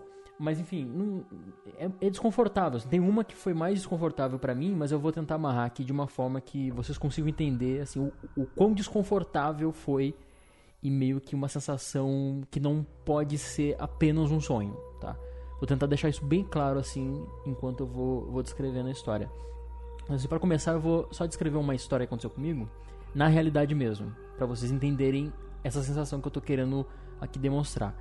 Quando eu era criança, cara, eu tava aprendendo a nadar e a gente foi na praia, enfim, uma viagem, né, de família. E eu lembro claramente dessa experiência, conta aqui direto e tal, faz parte de, de certa forma da minha vida, inclusive essa, essa experiência. É, eu aprendendo a nadar, enfim, sabendo nadar na verdade. É, tava no mar, em dado momento tava sozinho ali, tipo, brincando e tal. Eu era pequeno, tipo, criança, né? E em dado momento eu não sabia mais nadar. Tipo assim, eu esqueci completamente como se nadava. E não é assim uma coisa que eu posso calcular, assim. Não é calculável esse tipo de coisa. Eu não sabia nadar. E eu comecei a me desesperar. Aquilo que era segurança, digamos assim, virou uma insegurança muito grande. Bateu aquele desespero, tipo, vou morrer. Tipo assim, não sei nadar, não consigo sair daqui. E, tipo, não tinha ninguém perto e tal, e eu era criança, enfim. Foi meio maluco. É uma questão assim de segundos, mas parece uma eternidade. Acontece que o seguinte, a experiência mesmo vem depois. Porque nesse desespero, eu senti uma sensação de conformidade que é inexplicável. Do tipo, isso já aconteceu. Quando eu senti essa sensação de que isso já tinha acontecido, cara, eu parei de me desesperar. Veio uma sensação assim extremamente nobre, como se fosse um cobertor assim me, me cobrindo, sabe? Eu não ouvi voz, mas eu senti nitidamente essa voz me dizendo já aconteceu. A partir desse momento eu, sabe, respirei fundo e tipo aceitei a condição, como se já tivesse acontecido e, e iria acontecer de novo. Eu não sei explicar muito bem qual que foi a reação, assim, o porquê que eu parei de me desesperar. Mas eu sempre achei muito esquisito, cara, a- a- essa transição, sabe, do desespero. Aliás, começa por não saber nadar. Tipo assim, tava ali de boa, tranquilo e tal, dá um pane, de repente fico desesperado e depois vem essa coisa branda, assim, que é uma sensação nítida que isso já tinha acontecido comigo. E isso fa- falando, eu era criança, né? Então, assim, foi muito bizarro isso. Aí acontece o seguinte: toda vez que eu sonho, e no meu sonho tem algum elemento que me traga um uma certa sensação de déjà vu, eu sempre sinto exatamente a mesma coisa que eu senti nesse dia. Isso na minha infância. É uma sensação assim que se outrora não seria tão marcante na minha vida, mas quando sonho, e eu sempre sonho com os mesmos lugares ou elementos que são repetitivos, sempre que eu os vejo, eu tenho a mesma sensação que eu tive lá no mar, sabe? É muito interessante. Até hoje eu não, assim, eu sei nadar e tal, mas eu detesto, na verdade, assim, eu não me arrisco de forma nenhuma e tal, porque tenho mesmo essa essa marca, né? Aí tem uma outra experiência que assim não é muito pesada e tal, mas, mas é uma experiência curiosa, não deixa de ser. Tem três, na verdade, experiências curiosas e tem uma que realmente me deixou com muito medo. É, que foi o seguinte, cara. Eu sonhei três anos da minha vida, não consecutivamente, mas três anos assim. Foi o período, digamos assim, com uma menina. Só que o seguinte, não é uma, um sonhar normal, assim. Tipo, você sonha com a pessoa, aí você sonha com uma outra pessoa que se parece de maneira diferente, mas você sabe que é aquela pessoa. Aí você remete, enfim, essa confusão entre a imagem e, e aquela lembrança ou sensação que você tem para com a pessoa. Era, uma, era um sonho que parecia uma história. Tipo assim, eu sonhava com ela, não todos os dias, mas eu sonhava assim esporadicamente com ela. E eu lembro vivamente assim da sensação de já conhecer essa menina ou já ter conhecido essa menina e ela vinha me visitar no meu sonho. Tanto que assim, é uma coisa inexplicável a sensação que eu tinha para com e- essa situação. Tipo assim, eu lembro claramente de que é, o sonho parecia que parava no sonho anterior que eu tive com ela. É como se ela realmente viesse me visitar mesmo, assim. Então assim, eu lembro claramente, ela tinha o, ro- o rosto arredondado, cabelo castanho, e cada vez mais eu me apaixonava por ela e a gente se entendia mais, e mais, e mais, e mais. E a sensação, e assim, poderia ser, né? Tipo, sei lá o que, moleque, eu era adolescente nessa época, então poderia ser um- uma associação, etc. Mas era mais confuso porque eu sentia que eu já havia conhecido. Tipo assim, que ela é uma pessoa muito Cara, é muito próxima. engraçado, porque eu já sonhei com isso. Eu já sonhei com pessoas que eu não conheço, mas eu tenho uma sensação que eu já vi essa pessoa, ou então que eu já conheço essa pessoa de algum lugar. Mas eu não Vai ver, conheço. vocês já conheceram. É muito doido, cara. Ou vai ver, vocês Assim, se é muito conhecem no louco. sonho. Porque eu ficava desconfortável, cara. Mas eu tô falando que já pensou se essa pessoa existe e ela também tem esses sonhos? Cara, ia ser muito louco. Eu não tô falando que foi parecido. Que a pessoa era parecida com a do Emerson. Mas eu já sonhei com pessoas que eu tive o sentimento que eu já vivi com essa pessoa em algum momento da minha vida. Mas quando eu paro pra pensar, eu não conheço. Mas o sentimento tá lá. É muito doido isso, cara. Eu, eu não sei se é um a- amálgama de todas as pessoas que você conhece, aí o seu cérebro cria um modelo. Enfim, não sei explicar, mas é muito doido isso. Eu acho que eu já tive essa sensação também. Inclusive, se o Emerson vender esse, esse daí pra um, um roteiro aí de Hollywood, dá um filme bem legal, hein? Não, Apoiado. muito, cara. É uma, é- é uma sensação muito esquisita. E assim, eu lembro vivamente do sofrimento que eu tinha ao acordar. Porque era assim, como se essa pessoa fosse extremamente relevante na minha vida, só que eu não a tivesse por perto na minha realidade. Então era sonhando que eu me tornava real. Tipo assim, ou tornava essa experiência real. E cara, eu sonhei por três anos, assim como eu falei, não todos os dias e tal, mas três anos. E na última vez que eu sonhei com ela, a gente tava num morro, um morro estreito. Lembro perfeitamente dessa cena em específico. O rosto dela começou a ficar um pouco mais embaçado, assim, um pouco mais difícil de enxergar. E ela me disse assim: a partir de agora você não vai conseguir mais me ver. Tipo, você não vou conseguir mais vir aqui. Aí eu, eu perguntava desesperado, tipo, por que não? Sei lá o quê. Aí ela só respondeu assim: porque você já sabe. Acabou o sonho. Tipo, nunca mais sonhei. Cara, eu nunca mais sonhei com essa menina na minha vida, cara. Ou, muito menos, vi alguém que poderia me re- representar isso na minha vida. Tipo assim, eu jamais senti essa sensação novamente, cara. De- Caraca, essa eu sensação. arrepiei aqui, Emerson. Sério, tô falando sério. Ai, meu Deus. Pô, eu fiquei com. Fiquei É. com inveja do Emerson agora, sonhando com uma pessoa assim. Não, tem que. Se um dia você encontrar com essa pessoa, olha, vai se ferrar, viu? Ia ser muito legal. Isso aí dá uma puta história. Cara, mas esse é muito doido, Emerson. Sério, deu uma arrepiada aqui, cara. Muito, cara. Uma outra, uma outra experiência, assim, tipo, que me remete mesmo à espiritualidade que eu tive, depois eu vou contar uma que me, é, me deu muito medo mesmo. Essa, pessoalmente, me deu bastante medo. É, foi o seguinte, é, imagina assim, eu tô num quarto, né? Aí eu tô nesse quarto e tal, sei lá o que, dormindo e tal. E uma, já tá uma coisa desconfortável já nessa noite. Só que eu acordo e eu tô leve também. Aí eu, tipo, percebo que eu tô muito leve. Tipo assim, alguma coisa errada não está certa, sabe? A sensação foi essa. Uma extrema desconfortabilidade mesmo, assim. Eu sabia nitidamente que atrás de mim tinha eu mesmo dormindo. Eu sabia disso, só que eu não conseguia, tipo, olhar, digamos assim. E eu comecei a andar pela casa. Eu andava mesmo a casa, tipo, do jeito mesmo que tava, tudo normal e tal. Eu passo pelo, pela, pelo corredor assim, aí tem um banheiro no meio e tem um espelho. Eu olho para o meu reflexo no espelho e o meu rosto era um cavalo. O meu rosto era um cavalo. Assim, é impossível descrever para vocês a sensação que eu tive perante essa imagem, porque eu senti que era algo muito poderoso, muito esquisito acontecendo ali. Tipo, que não era normal. Tipo, um sonho qualquer que você tá sonhando e. Ah, beleza, seu rosto é um cavalo. Tipo, pense assim, não é uma coisa extremamente linear. É uma coisa assim que mexe com. Ou aliás, mexeu comigo de uma maneira assim extremamente estranha. Tudo bem. Aí acontece o seguinte, acordo e tal, sei lá o quê. Tempos depois, uma amiga que eu tenho disse que sonhou comigo. Aí eu falei, ah, o que, que você sonhou comigo? Ela sonhou que tava num, tipo, assim, num, num, num bar, assim, no meio, parece meio faroeste, assim, e tal, no meio do deserto. Aconteceu algum perigo nesse bar, alguma coisa assim, e ela, ela fala que ela começou a ouvir barulhos, assim, lá fora, na parte externa desse bar, isolado, e eram passos e tal. E quando se aproximou esses passos, eram muitos cavalos selvagens, de olhos vermelhos, inclusive.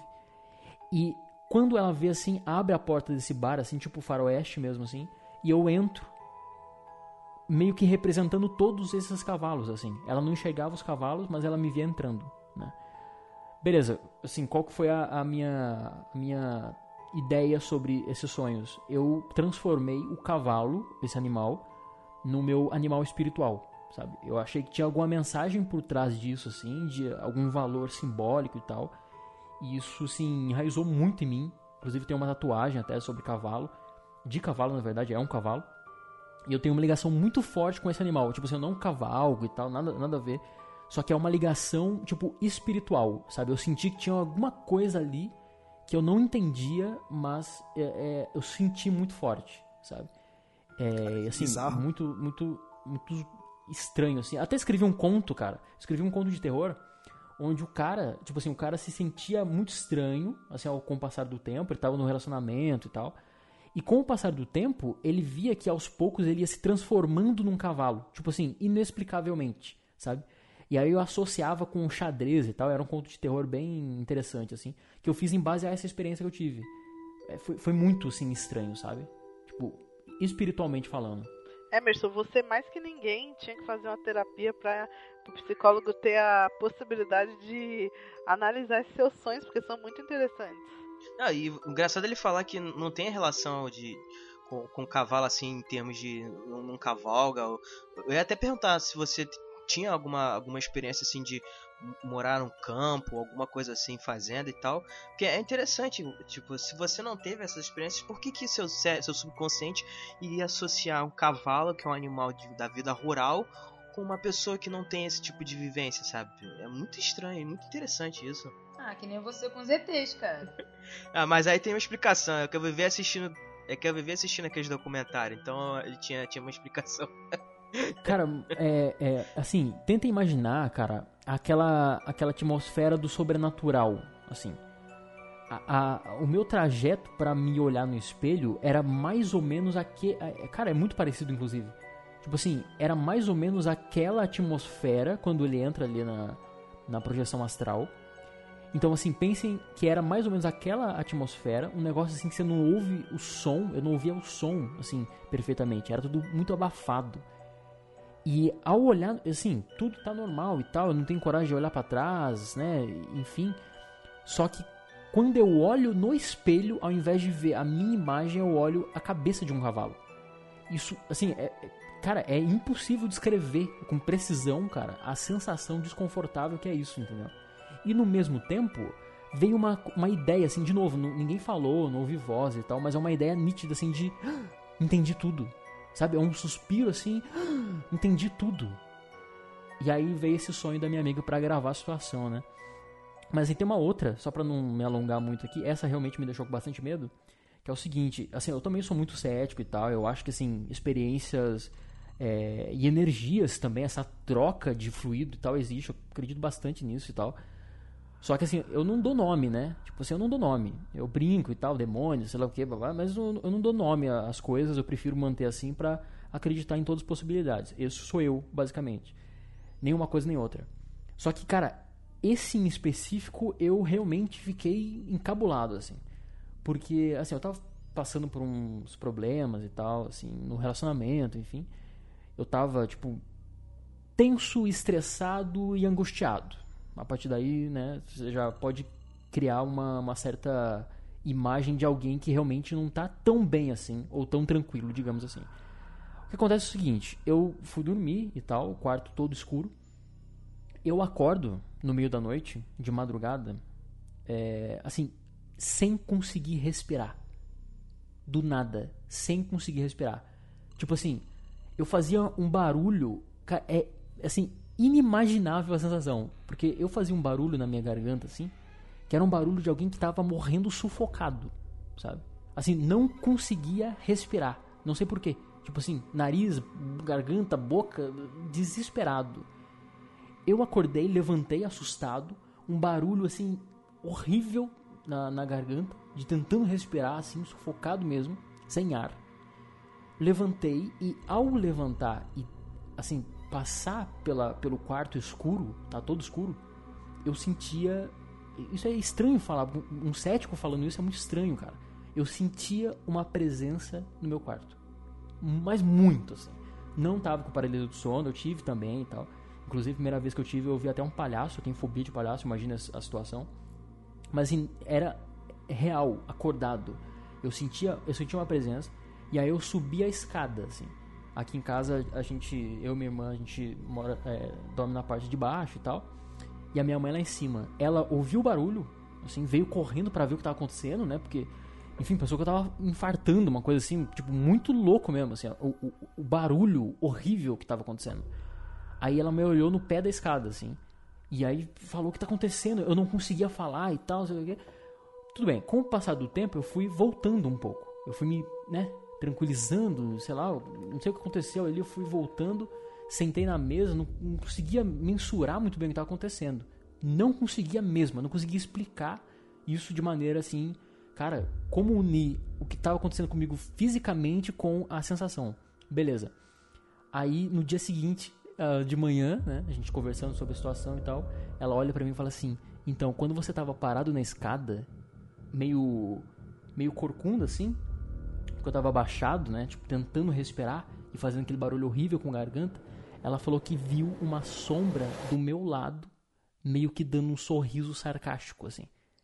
E assim, eu não tinha eu não tinha falado absolutamente nada para ela da, de ter sentido alguma coisa no quarto e tal. Eu falei depois, né?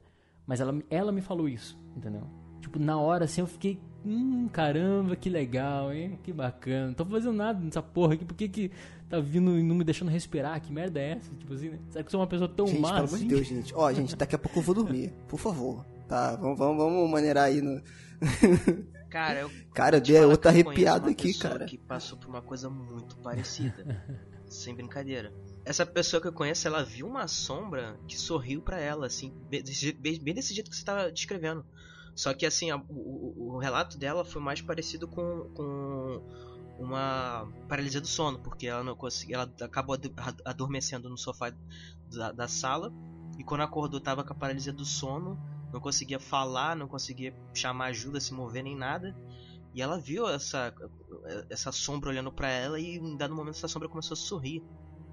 Cara, bizarro, isso não foi nem nem é, digamos assim, combinado, né? Eu nem, nem fazia ideia de que o Emerson ia falar essa história aí, bizarro isso. Porque assim, acho que a gente não chegou a mencionar um pouco né, do que, que é a paralisia do sono, né? Que basicamente é quando o cérebro, o, nosso cérebro tem alguns estados de, de consciência, né? E quando a gente tá dormindo, a gente chega num, num estado mais profundo. Acho que a Fernanda pode falar até melhor que eu sobre isso. Que é o estado REM, né? Que aí você tem já uma parte mais profunda, né? do- da consciência, né? Subconsciente e tal. Então você meio que despertar, semi-despertar desse, desse estado, você começa a ter esse tipo de alucinação, esse tipo de perda de controle do- dos movimentos e tal. Isso, é- isso é muito doido, cara. Sim, basicamente você alucina, né? O sonho ele transporta para esse mundo. Basicamente, quando a gente tá dormindo, a gente não pode ter controle dos movimentos, porque senão a gente fica sonâmbulo, igual o Sérgio, né? então o corpo ele desliga pra você poder ter todos esses sonhos alucinantes e ficar paradinho no lugar. Então ele, o corpo ele trabalha bonitinho, uma máquina em sincronia, né? Quando tem algum desajuste que o cérebro continua no estado de sono, é, que, que- que o corpo continua no estado de sono, mas o cérebro ele dá uma leve acordada e a gente tem aí a paralisia do sono, né? Eu nem vou entrar muito na parte mais técnica porque eu não não, não sei tanto assim exatamente o porquê que isso ocorre, mas eu sei que é por causa desse desajuste aí da, das funções. Uma parte é, liga antes da outra, sabe? Em vez da gente despertar junto, corpo e mente, né? Um vai antes que o outro. Aí a gente passa por essa coisa tão assustadora aí. Gostei muito de ouvir todas as, as, as histórias de vocês, me deu muito a pensar, inclusive essa do Emerson aí. Eu fiquei bem desconfortável com essa parte do cavalo, de verdade. Não, não, e eu, e eu imaginei a Fê com um caderninho do lado anotando. Eu já tô fazendo análise Analisando. aqui já. Ah. Quem quiser os resultados, tá? Quem quiser os resultados é só me chamar para valores.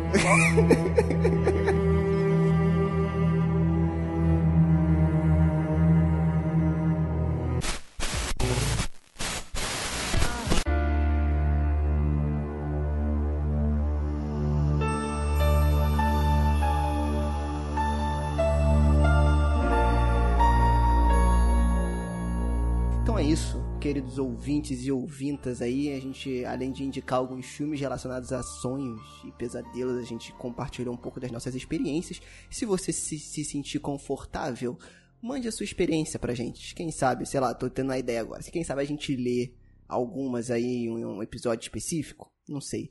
Manda lá pro frequência fantasma tudo junto arroba gmail.com né, e bota lá experiência com sonhos, que a gente vai saber o que que é. Manda pra gente se você se sentir confortável. Quem sabe a Sonhos gente eróticos, pode que é isso? A gente lê, a gente lê, pode crer. Ah, fanfiqueiros de plantão.